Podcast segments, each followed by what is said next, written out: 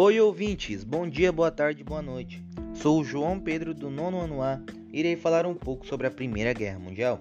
Mas para isso é preciso que vocês entendam.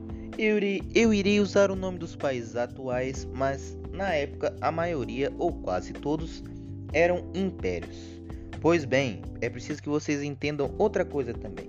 A Tríplice Aliança é formada pelo Império Austro-Húngaro, Alemanha e Itália. A Tríplice Entente é formada pela Rússia, França e Inglaterra. Irei começar. O início da guerra aconteceu logo após o Império Austro-Húngaro declarar guerra contra a Sérvia dos Balcãs. Tudo isso porque, pessoal, o Império Austro-Húngaro e os Balcãs estavam travando uma guerra. Uma guerra, não, uma série de discussões, uma série de fatores a fim do território da Bósnia. E o arquiduque do Império Austro-Húngaro, Francisco Ferdinando, foi até lá fazer uma visita. Os Balcãs não queriam que ele chegasse nem perto de lá. Ele foi até Sarajevo, na Bósnia. E então foi morto a tiros, ele juntamente com sua esposa, Amanda dos Sérvios. A Rússia, que fazia parte da Tríplice Entente, era aliada também da Sérvia, ou seja, se uniu à Sérvia e foi à guerra. A Alemanha, sabendo que a Rússia iria participar, tentou fazer a Rússia parar, mas não conseguiu.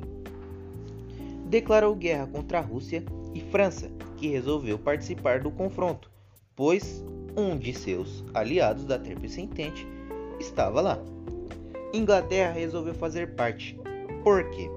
Porque os rivais, ao tentarem atravessar o território da Bélgica, tentarem para tentarem chegar na França, ou seja, os alemães quem fizeram isso, pessoal, adentraram o território e zoaram, zoaram, fizeram um danado, não tiveram respeito algum. Após o clima ficar tenso, os alemães contaram com o Império Turco Otomano.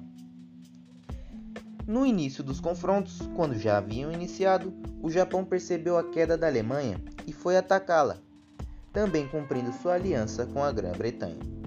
Ao decorrer dos confrontos, foram se usando métodos.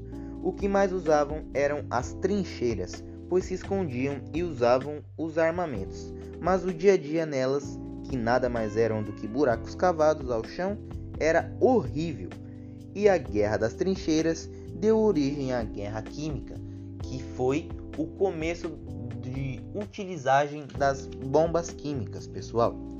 As armas químicas eram proibidas, mas ninguém respeitou esta condição e gases cada vez mais desenvolvidos eram usados.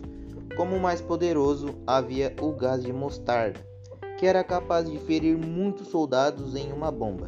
Tipo, pessoal, apenas uma bomba era capaz de ferir até 20 mil soldados.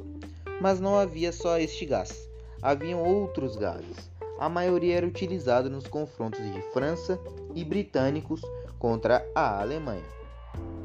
Usavam também combates aéreos. Era uma estratégia para colher informações das tropas inimigas, mas não era bem aceito esta prática. E travavam um combate aéreo. Uma parte da evolução tecnológica na guerra vinha dos grandes navios, porta-aviões, pequenas embarcações, os submarinos também. Os navios e outros relacionados tinham uma capacidade armamentista relevante para a época.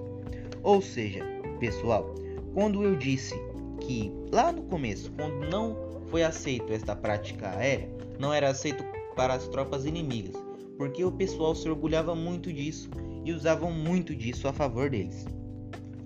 Continuando, os navios estão bem relacionados com a entrada dos Estados Unidos da América na guerra porque eles estavam sendo a principal fonte de abastecimento para a Tríplice Entente. Porém, eles haviam sofrendo muitos ataques dos alemães e declararam guerra. Isso após a saída do Império Russo, devido a crises e alguns problemas dentro do Império Russo na época.